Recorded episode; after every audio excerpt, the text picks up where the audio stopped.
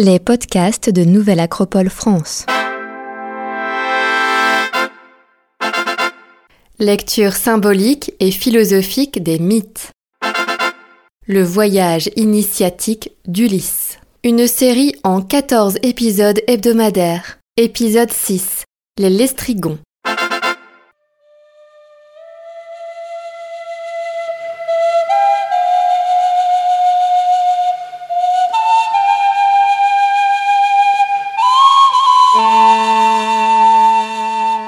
Héros doit savoir d'où il vient, où il va, et doit pouvoir décrire sa patrie, son foyer, son royaume et son île. On ne saurait pas vivre à moins de s'affirmer héritier d'un passé, enfant de quelque part. Homère, l'Odyssée.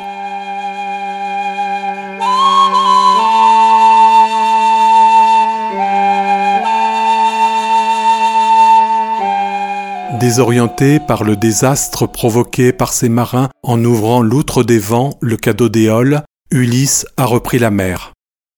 Son équipage est découragé. Pourtant, il vogue sans relâche pendant six jours et six nuits en direction de l'ouest et accoste enfin dans un port pour y refaire des provisions.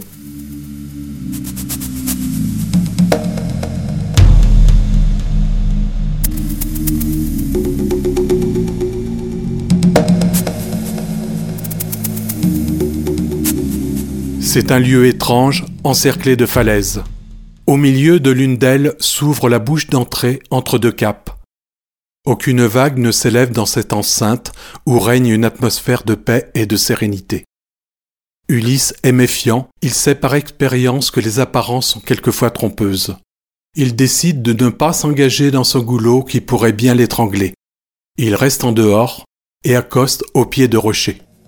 Notre héros a un pressentiment.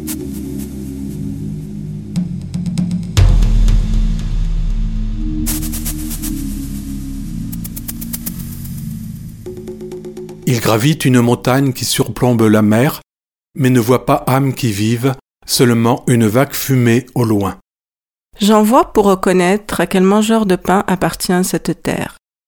Les deux hommes choisis, auxquels j'avais adjoint en troisième un héros, s'en vont prendre à la grève une piste battue, sur laquelle les chars descendent vers la ville le bois du haut des monts. Alors que les trois hommes partis en éclaireur approchent du village, ils rencontrent une jeune femme géante qui puise de l'eau à la source dite de l'ours. Cette grande demoiselle est la fille du roi de l'île, Antipatès, le Lestrigon. Après les présentations d'usage, elle les invite à la suivre au palais de son père.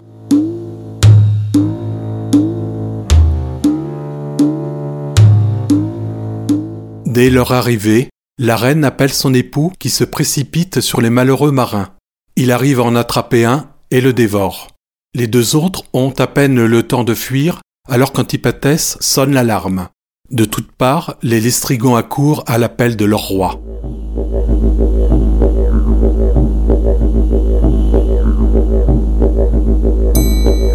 Alors que les deux rescapés courent prévenir Ulysse, les géants rassemblés bombardent les vaisseaux de la flotte au bouillage dans la rade avec une pluie de rochers.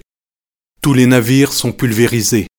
Sur la mer flottent les cadavres des marins que les lestrigons s'empressent de sortir de l'eau pour en faire un festin. Quelques rescapés tentent de rallier la côte à la nage, mais les lestrigons lancent des harpons et la totalité des marins finissent dans le ventre des géants.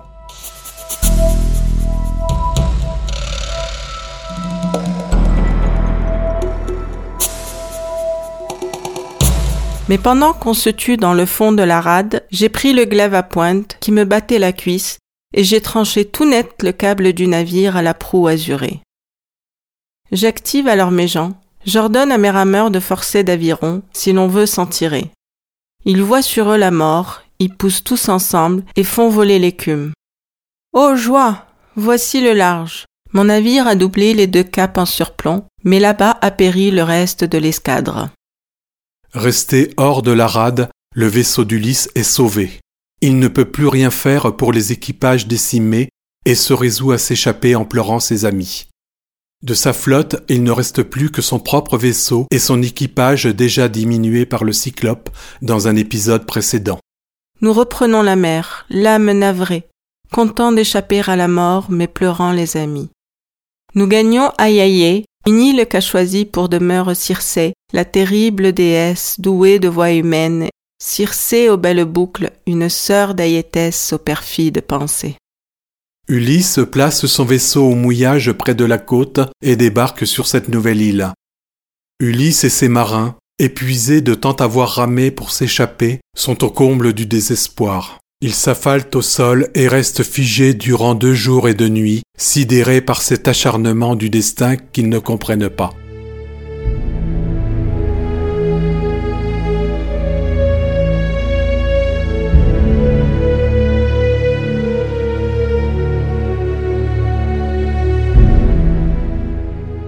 Parti de l'île d'Éole, proche de la Sicile, Ulysse et sa flotte ont fait de nouveau route vers le nord, comme dans l'épisode qui les conduisit depuis l'île des Lotophages au sud vers celle des Cyclopes.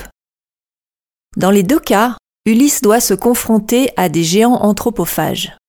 Si la situation se représente, c'est certainement parce que l'épreuve des Cyclopes fut un échec. Rappelons-nous les paroles gonflées d'orgueil qu'Ulysse lance aux Cyclopes lorsqu'il s'échappe de justesse. D'après Victor Bérard, cet épisode chez les Lestrigons se déroule en Sardaigne. En effet, il existe au nord et au centre de l'île des sépultures appelées tombeaux des géants. Ce sont des tombes collectives de grande taille avec une forme particulière en museau de taureau. Leur construction date du milieu du troisième millénaire avant notre ère. Selon une légende locale, des os humains énormes auraient été trouvés à l'intérieur, mêlés à d'autres plus petits.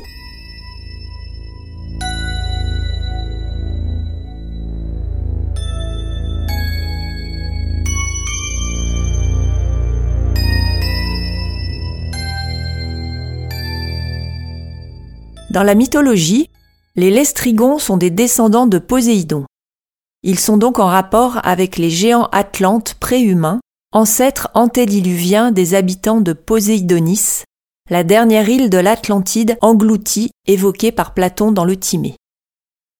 Leur anthropophagie fait référence, comme pour les cyclopes, à leur incapacité d'assumer la partie humaine de leur double nature. Ils sont destinés à devenir totalement humains, mais ce qui reste de leur animalité reprend le dessus. Homère indique leur localisation là où les chemins du jour croisent ceux de la nuit. Il s'agit donc bien d'un intermonde où cohabitent les phases obscures et lumineuses de la nature humaine.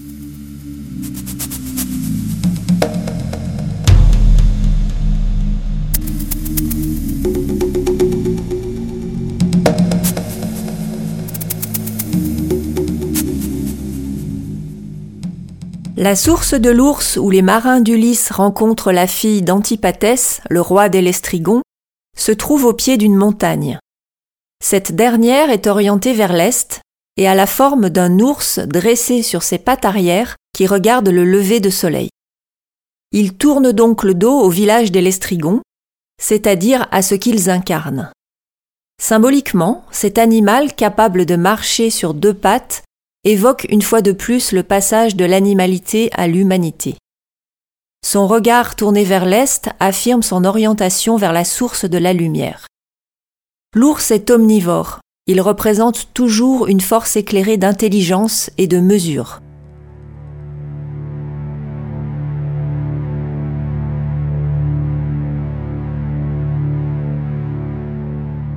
Dans son parcours initiatique, Ulysse est confronté à des limitations ou des empêchements. Chaque obstacle est une opportunité d'acquérir une nouvelle vertu. Grâce à sa prudence dans cet épisode, il réchappe de ce piège, mais il perd en contrepartie onze des douze vaisseaux de sa flotte et de très nombreux marins. Cette disparition de moyens d'action est significative de la continuité de son dépouillement. Désormais, il ne peut compter que sur lui-même et quelques marins proches. Bientôt il sera seul face à lui-même et devra faire émerger de nouveaux moyens intérieurs.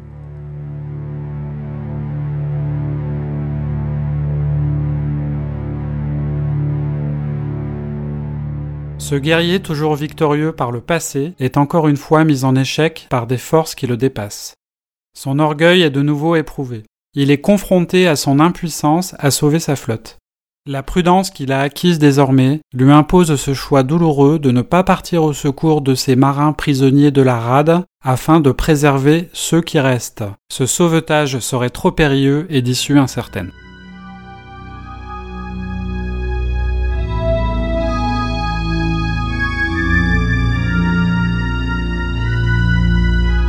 Dans le prochain épisode, Ulysse rencontre la belle Circé, enchanteresse et experte en drogues et poisons.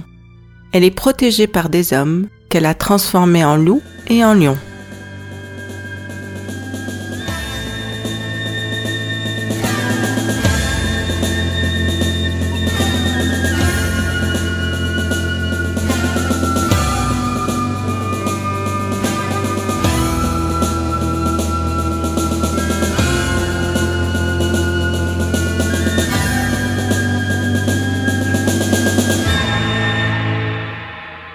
Série réalisée par les membres de l'école de philosophie Nouvelle Acropole de Lyon, musique originale du groupe Méluse. Un grand merci à Victor Bérard pour sa traduction poétique de l'Odyssée, à Sylvain Tesson pour son regard inspiré et inspirant, et aussi à Brigitte Boudon pour son travail.